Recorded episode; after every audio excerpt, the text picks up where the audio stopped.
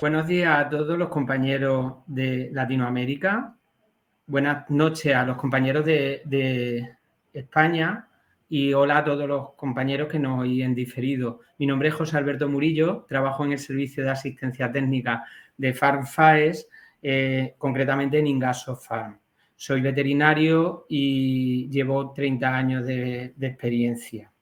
Os voy a empezar a hacer una pregunta para desarrollar el tema de potencializar el desarrollo digestivo.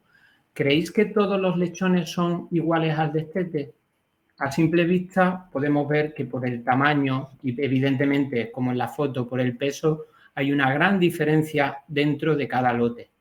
Pero también hay una gran diversidad en cuanto a la edad dentro de una granja. Cuando una granja dice que desteta 24 días, la realidad es que desteta, fijaros, a muchos días. Sobre todo hay un gran porcentaje de lechones que se destetan con menos de 20 días y que la moda precisamente no está en los 24, sino en los 28. ¿Qué quiere decir? Que los lechones son muy diversos. Por otra parte, vemos que el comportamiento de los lechones son también muy diferentes a la hora de arrancar a comer. Esto es un estudio de Brunix que nos dejó hace 20 años y todavía bebemos de él en el sentido de que sabemos que hay un porcentaje de animales que tardan muchísimas horas, tanto como 50 hasta 70 y más de 70 en arrancar a, comer. Ojalá supiéramos qué pasa por la mente de un cerdo que se autolesiona negándose la comida durante tanto tiempo. Todavía espera a que venga la madre. Yo lo que os voy a invitar es a un viaje por el interior de el intestino de un lechón el día del destete y vaya a descubrir en el ilio las vellosidades intestinales y que están todos tapizados por una microbiota que es eh, saprófita, que además es simbiótica y que le ofrece protección. Sin embargo, por el efecto del destete, eh, se produce una contaminación de enterococos, aprovechando que el pH del estómago aumenta y colonizan el intestino y compiten por este nicho ecológico. Interaccionan con el enterocito y con su metabolismo y provocan, como veis, una liberación eh, de una diarrea exudativa, eh, secretora y de naturaleza eh, básica, que va a desencadenar en lo que conocemos todos. ¿Este es el fin de la película? Pues desgraciadamente no, este es el verdadero final con una repercusión por mortalidad y por mal rendimiento de unos 40 euros por cerda. Además de los problemas de colibacillosis, también tenemos, en segundo lugar, una mortalidad alta por lechones inadaptados pequeños. Recordad esa diapositiva de la gráfica de Brinix. Y en tercer lugar, pero no menos importante, por la implicación de las medicaciones de beta-lactámico, eh, las estreptococias porcinas, básicamente. Todo esto viene derivado por las consecuencias de tener una cerda moderna hiperprolífica. Eh, esto no quiere decir que esté en contra de la cerda moderna, pero hay que conocer sus puntos débiles. Desde nuestro punto de vista, es una cerda que tiene un crecimiento excesivamente rápido y que detectamos fallos en la eh, eh, en, la mineralización de la matriz ósea cuando la, animal, la futura madre, está en crecimiento. Da por, como consecuencia osteocondrosis y laminitis. Y esto aumenta enormemente el porcentaje de eliminación. Por otra parte, es de todos bien conocido que mientras más nacidos hay, más, más eh, es la variación del peso y menor es el peso medio de la camada como consecuencia de fenómenos de crecimiento retardado intrauterino. Y esto desemboca, como vemos todos, en un menor porcentaje, eh, peso y variabilidad y una enorme variabilidad al destete. Por otra parte, la hiperprolificidad nos va a dar partos distóxicos con muchos asfixiados o muchos nacidos medio asfixiados que van a tener también consecuencias con un mal encalostramiento, en el sentido de que una misma cerda con una misma cantidad de encalostramiento, mientras más nacidos tenga, menos, menos cantidad recibe cada lechón. Por otra parte, y no menos importante, la sensibilidad al estrés térmico es conocida en la medida que eh, da más partos prolongados y va a producir más elevada mortalidad. Y por otra parte, esta sensibilidad va a hacer que sea insuficiente la ingesta de alimento durante la lactación y vamos a asistir a unas pérdidas rápidas y enormes de peso. Y por tanto, muchas de estas cerdas tendrán un punto de no retorno y tendrán que ser eliminadas. Por otra parte, eh, la cerda va a tener un comportamiento errático en cuanto al apetito y a veces pues va a comer en demasía y va a, darse fenómenos de dipiosis y muerte por clostridio o torsiones intestinales. Toda esta elevada tasa de eliminación y elevada mortalidad va a hacer que el porcentaje de primerizas aumente y que la pirámide poblacional sea desequilibrada, que redundará a su vez en un peor calostramiento en cuanto a calidad, porque hay más porcentaje de primeriza y por tanto menor peso del lechón y mayor dispersión. Eh, en un entorno nos movemos totalmente hostil. Este porcina africana, crisis de materias primas, inflación. en Europa además tenemos la reducción del consumo obligado de antibióticos y metales, la irrupción de cepas de pis virulenta y todo esto nos ha traído como consecuencia la reducción del censo. No es vuestro caso que habéis aumentado, gracias a Dios, debido sobre todo al aumento del autoconsumo. ¿Cómo puedo superar yo todo esto? Bueno, pues conseguir un lechón de estado no es fácil, pero si abordamos todos los desafíos todos los retos que debe enfrentarse la cerda moderna y su progenie, podremos afrontarlo de una manera exitosa.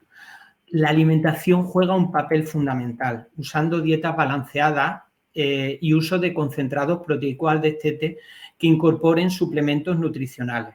Y esa incorporación va a ser también no solo en el pienso de destete, sino en el de la futura, el de, en el el de sus madres. Y será una herramienta excelente para conseguir este objetivo. ¿De qué manera nos va a ayudar el uso de suplementos? Mejorando la calidad del lechón y mejorando la microbiota de la madre y del lechón. Vamos a hablar mucho de microbiota. ¿Qué paso vamos a seguir? Trabajar antes del destete, desde la gestación en la cerda, en la lactación en la cerda y en su camada y reduciendo el estrés al destete una vez que hemos destetado el lechón. Vamos sin más preámbulos a la estrategia antes del destete y se basan en cuatro columnas mejorar peso y homogeneidad, encalostramiento, creep feeding y uso de lactos reemplazantes y manejar la microbiota y la salud intestinal. Hablamos de mejorar el peso sabiendo que a mayor número de lechones de mayor tamaño de camada, el peso de la camada disminuye y aumenta la variabilidad. Y como veis, el aumento es más progresivo en los lechones pequeños, consecuencia de ese síndrome de crecimiento retardado intrauterino. Aquí lo vemos reflejado en los datos medios de España, que si veis, a partir de 2017 consideramos que España tiene un promedio de nacidos totales de 15. Pues veis que el porcentaje de bajas hasta destete, considerando los mortinatos y las bajas en lactación, han aumentado exponencialmente. No era un, era un, parámetro que era fijo, un 17%, pero ahora se ha disparado al 20%. ¿Qué quiere decirse? Que todos estos lechones que tenemos aquí a la izquierda no los aprovechamos. Por eso es de vital importancia el considerar bien la alimentación. Y esto es la consecuencia de no alimentar bien a la cerda. Aquí veis que si la cerda está en subalimentada, el intestino del, del neonato está peor desarrollado.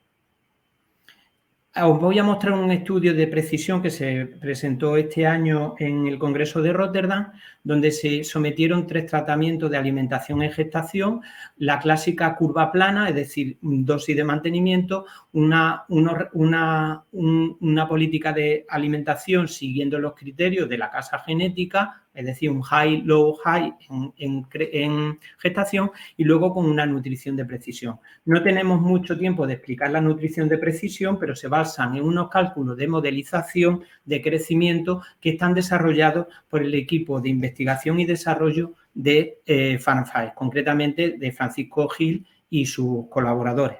¿De acuerdo? Y entonces estas máquinas pesan todos los días las cerdas, pesan lo que consumen y a partir de ahí se establece unos cálculos de promedio de crecimiento eh, eh, promediado y lo que se hace es darle una dieta más rica o más pobre en función del crecimiento que se le supone.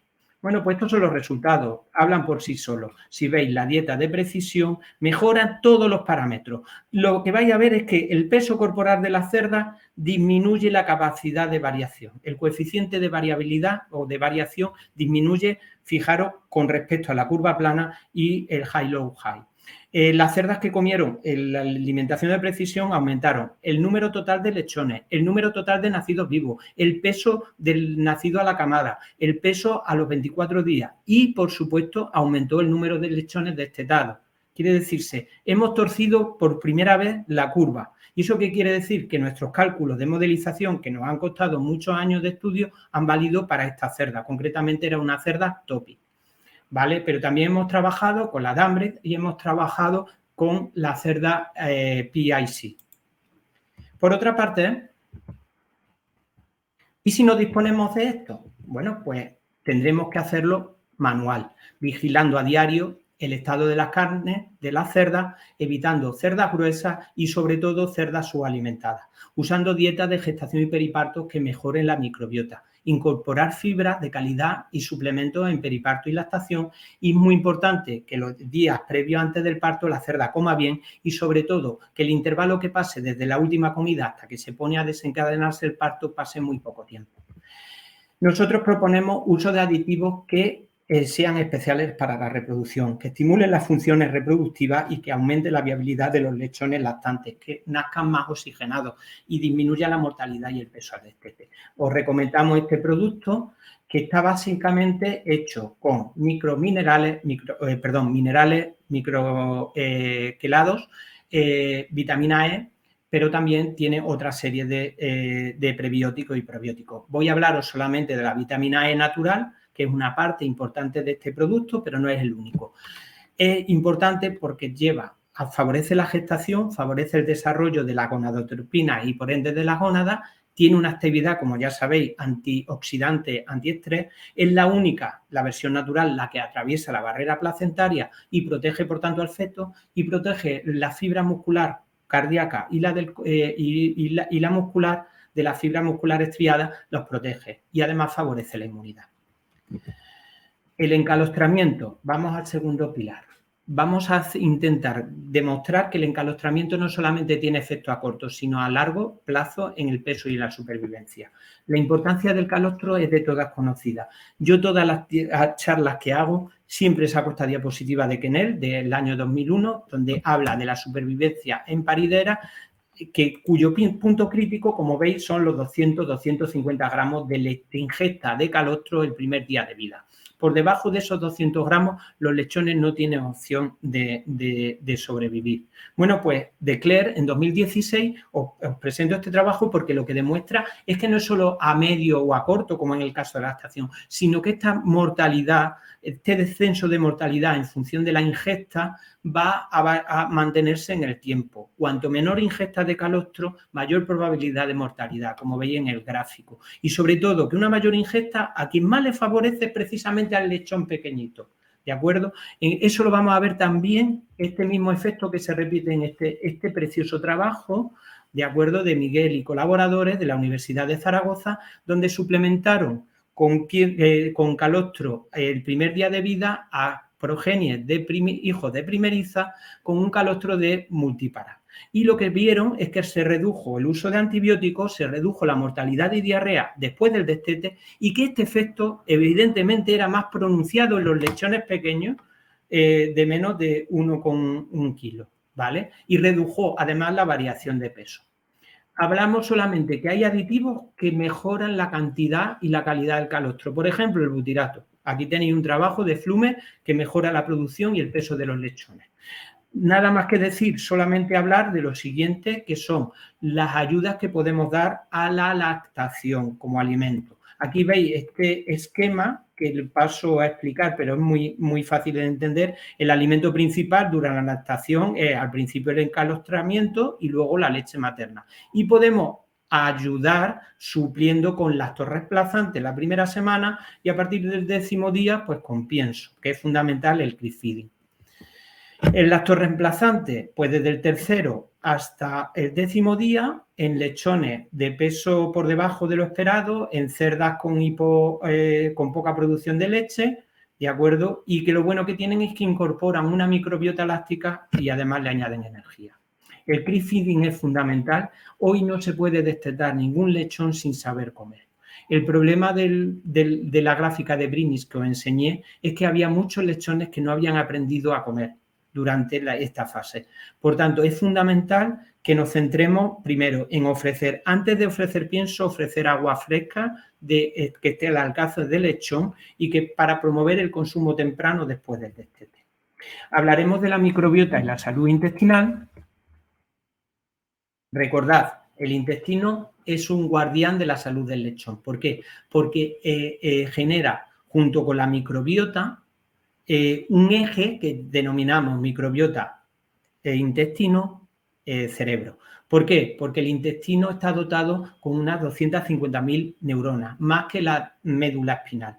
Es nuestro segundo cerebro. Es, está en intercambio de comunicación continua con la microbiota de la luz intestinal y con el cerebro del, del lechón. ¿De acuerdo? Ese es nuestro eje. Y la riqueza y la variabilidad de la microbiota intestinal, que ya sabéis que tiene un peso aproximado de 2 kilos, es como si fuera un órgano, va a depender la inmunidad, una buena regulación de las barreras y, por tanto, de, las defensas de la mucosa intestinal, una correcta absorción de nutrientes, el metabolismo y una exclusión competitiva de aquellos patógenos, eh, de aquellos microorganismos patógenos. La dipiosis intestinal afecta la sensibilidad del estrés eh, al, lechón, de tal manera que una pobre microbiota hará que el lechón sea mucho más sensible al estrés y tenga un comportamiento mucho más errático. Aquí, como podemos demostrar con este ejercicio, eh, con este experimento de Donovan, se ve que la suplementación nutricional puede alterar la microbiota del lechón después del destete. Cerda alimentada con una dieta control que se le añade a un grupo levadura viva, avena molida o levadura viva y avena, comprobamos que el lechón después del destete tiene menos diarrea en las dietas de las cerdas que comieron en la gestación y la lactación, avena y levadura. Pero este aquí, fijaros, donde os señalo que el grupo que comió levadura y, avena durante la gestación y la lactación empeoró y también empeoró el crecimiento en la estación y en el destete. ¿Esto qué nos quiere decir? Pues cuidadito con hacernos aprendices de mago. Esto no se basa en coger un poquito de prebiótico, un poquito de probiótico, un poquito de ácido. Se trata de, señores, de experiencia, se trata de investigación, si se trata de hacer los ajustes necesarios entre aditivos porque no tienen efecto sinérgico. Fijaros, nosotros lo que trabajamos en el caso del confort y del Secure, el Comfort en la cerda, es trabajar con ácidos que mejoran el pH y por tanto aumentan la barrera gástrica, aumentan la altura de la vellosidad y por tanto de la integridad intestinal tiene un efecto bacteriostático contra los patógenos y proliferativo con las poblaciones lactobacillus y de bifidobacterias. Aumenta la absorción de eh, minerales, incrementa las secreciones de los jugos pancreáticos, aumenta el tiempo de la retención gástrica, aumenta los niveles de aminoácidos, mejora la digestibilidad de muchos nutrientes y una cosa que nos interesa muchísimo para las cerdas, en este caso el el aditivo que os proponemos es que acidifican la orina de tal manera que me controlan la flora patógena en la vagina, en la microbiota vaginal. Y esto es muy importante porque es donde se produce la transmisión vertical de la madre al lechón en el momento del nacimiento. La edad influye porque madura el intestino y una mayor madurez es evitar un intestino permeable. De hecho, el óxido de zinc que vosotros podéis usar todavía a dosis terapéutica, lo que hace es madurar artificialmente este intestino y por eso podéis destetar lechones con 21 días. Nosotros actualmente no podemos hacerlo. Aquí veis un estudio de FARSIN de 2020 donde mayor uso de antibióticos, eh, a mayor edad de destete, menor uso de antibióticos. Bueno, vamos a la segunda parte, importante. ¿Qué tenemos que hacer después del destete? Hemos mejorado la microbiota de la madre y del lechón. Hemos enseñado al lechón a comer. ¿Y ahora qué? Pues ahora viene el estrés post-destete y es que recordad ese diagrama de los pilares de alimentación donde el principal alimento un día es la leche, no os confundáis con el creep feeding, porque por mucho creep feeding solo supone un 2%, un 5% de lo que come el lechón. Lo que come realmente es leche. Y de un día para otro tiene que comer un pienso seco con un origen vegetal, con proteínas vegetales, tamponizado, etcétera y con totalmente distinto. Cambia las condiciones, le quitamos a la madre, quitamos sus hermanos, lo metemos en otro sitio, una cantidad de factores ambientales, le damos mucho más carga microbiana y este animal se defiende como adaptándose con un estrés postdestete. Y ese estrés postdestete tiene una, unos síntomas que, el conjunto de esos síntomas se denomina síndrome postdestete, cuya principal consecuencia es la disminución del consumo y el estancamiento del crecimiento, no tanto la diarrea. Veréis que Montañe ya lo diferenció en tres fases. Una fase aguda, donde ocurre un total eh, caos, se paraliza el animal, se detienen las máquinas de crecimiento por un proceso inflamatorio, por una falta de nutrición entérica debido a la anorexia. Recordar lo de las 75 horas, fijaros si es importante, porque hay un deterioro estructural y funcional del tracto gastrointestinal, capacidad disminuida de fermentación, un aumento de la permeabilidad intestinal. Esa permeabilidad va a hacer que se absorban tóxicos que van a producir a su vez un feedback con la más, eh, más eh, inflamación, eh, una movilización de las reservas corporales como consecuencia de la anorexia y, por supuesto, un aumento del riesgo de las enfermedades gastrointestinales. La segunda fase sería una fase de una lenta y progresiva travesía del desierto, es decir, lenta recuperación, donde hay, siguen y persisten los riesgos de diarrea por destete y también diarrea de estreptococia. Y ya una fase de recuperación donde vemos que empiezan a recuperar los niveles de crecimiento a los dos meses de vida. ¿De acuerdo? A un alimento específico tiene que ser aplicado a cada fase. Para la, la fase de crítica pues, eh, aguda, un lacto iniciador con unas condiciones de alimento, ingredientes muy digestibles y palatables y uso de concentrados proteicos y digestibles, además de usar aditivos que contengan, eh, mantengan la salud y la función intestinal. En la segunda fase de adaptación para, se busca que los animales estén sanos y estimulen el crecimiento y la que sería el pienso de prestarte y en la tercera fase sería el pienso starter con una recuperación del ritmo de crecimiento y una ganancia compensatoria. ¿Por qué buscamos y pensamos que las concentraciones de los concentrados proteicos eh, van a ser exitosos? Porque homogeneizan la fórmula, siempre va a ser igual, de buena, de regular, pero siempre igual.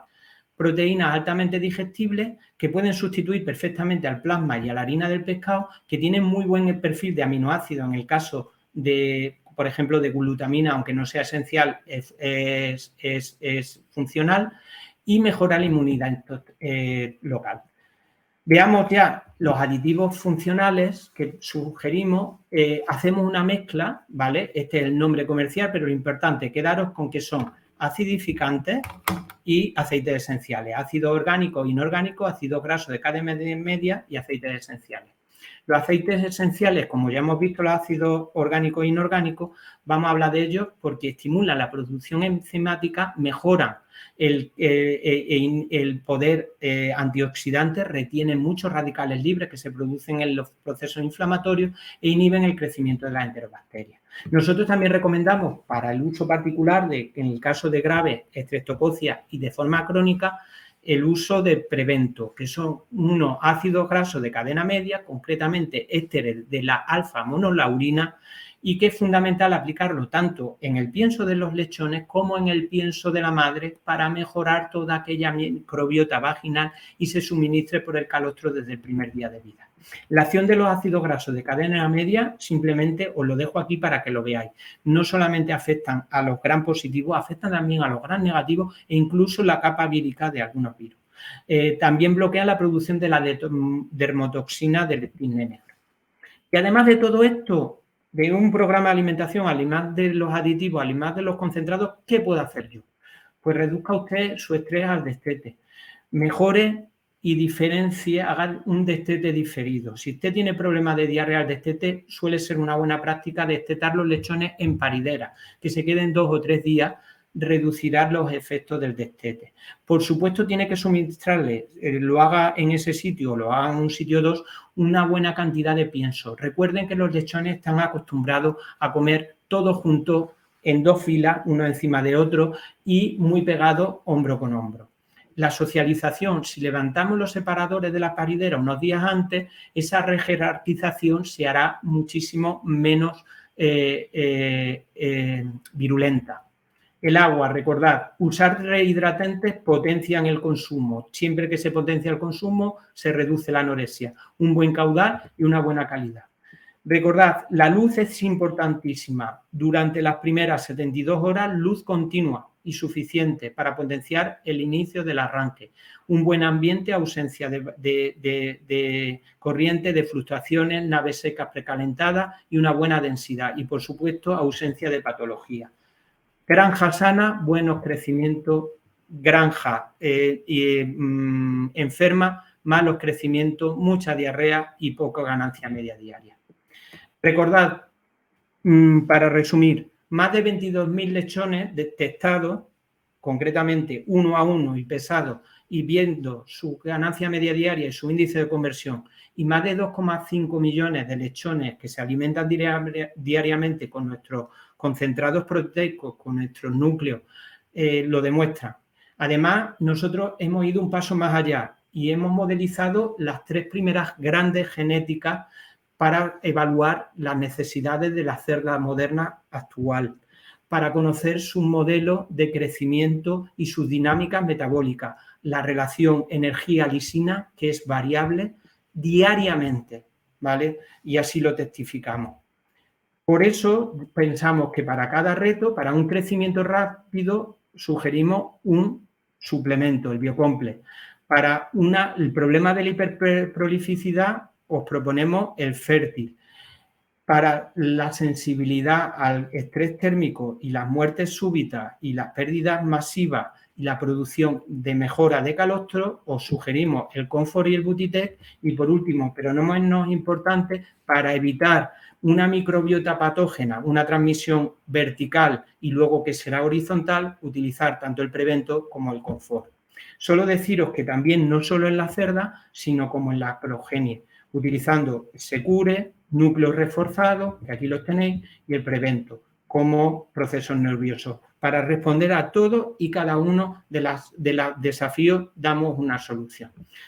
Resumiendo, hay que cuidar la microbiota de la madre del lechón y cómo se hace. Hay que alimentarla, hay que diversificarla y sobre todo hay que limitar la ausencia, eh, hay que, la adhesión de patógenos.